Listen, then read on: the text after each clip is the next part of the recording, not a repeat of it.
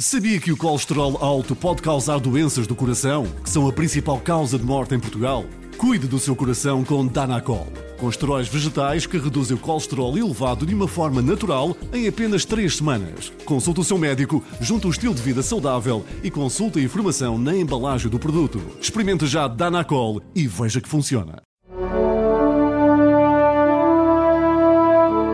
Um dia na história com Carlos Bastos.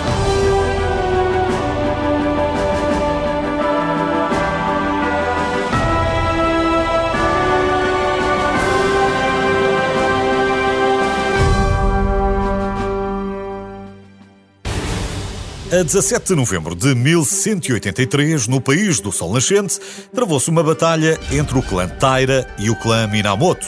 Nesse dia, o clã Taira venceu. No entanto, naquela altura, as lutas entre clãs eram muito habituais no Japão e apenas dois anos depois foi travada uma nova batalha e desta vez o clã Taira, o clã apoiado pelo imperador, perdeu. Esta batalha tem grande importância na história do Japão, mas mais do que isso, é também uma grande lição para todos nós. Não é uma lição sobre guerra, é uma lição de ecologia. A Batalha de Dan-Ura, o mar no Japão, foi travada por uma razão simples. Ambos os clãs diziam ter direitos ancestrais ao trono imperial. O imperador do Japão, na altura, tinha pouco poder, já que era um menino de apenas 7 anos. Os defensores do imperador estavam em clara desvantagem e o desfecho era inevitável. À boa maneira japonesa, praticamente todos os samurais derrotados atiraram-se ao mar. A própria avó do imperador decidiu que nem ela, nem o neto seriam capturados pelo inimigo e também saltaram para o mar. Toda a armada do imperador foi destruída e só terão sobrevivido 43 mulheres. Estas damas da corte imperial, de repente, para sobreviver, viram-se forçadas a vender flores e outros favores aos pescadores da costa perto do local de batalha. O tempo passou e as ex-damas da corte e os filhos, que entretanto tiveram dos pescadores, foram-se habituando à vida na costa e a dominar a arte da pesca. Mas nunca se esqueceram das suas raízes. Começou então a surgir uma lenda curiosa entre os pescadores que diziam que os samurais ainda vagueavam pelo fundo do mar do Japão. E vagueavam sob a forma de caranguejos.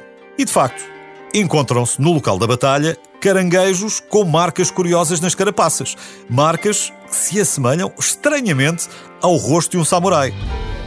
Quando apanham estes caranguejos, os pescadores não os comem, mas voltam a deitá-los ao mar em comemoração dos trágicos acontecimentos da Batalha de Danurá. Ora, mais do que a lenda, estes caranguejos levantavam um problema interessante. Como é que a cara de um samurai foi gravada na carapaça de um caranguejo?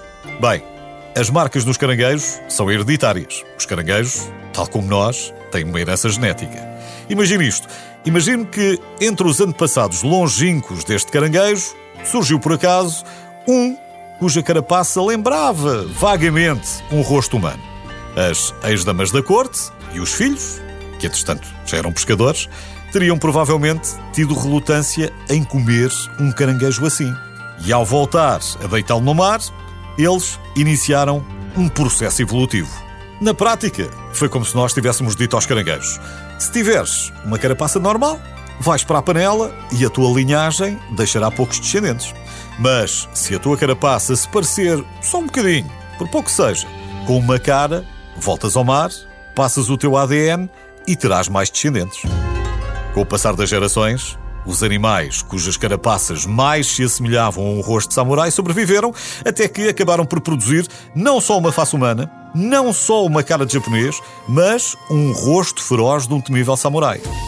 E os caranguejos não tiveram culpa nenhuma. A seleção veio do exterior. Portanto, como é que uma cara de samurai foi gravada na carapaça de um caranguejo? A resposta é simples. A culpa é nossa. E este é só um pequeno exemplo de quão forte pode ser a nossa interferência noutras espécies e também no planeta.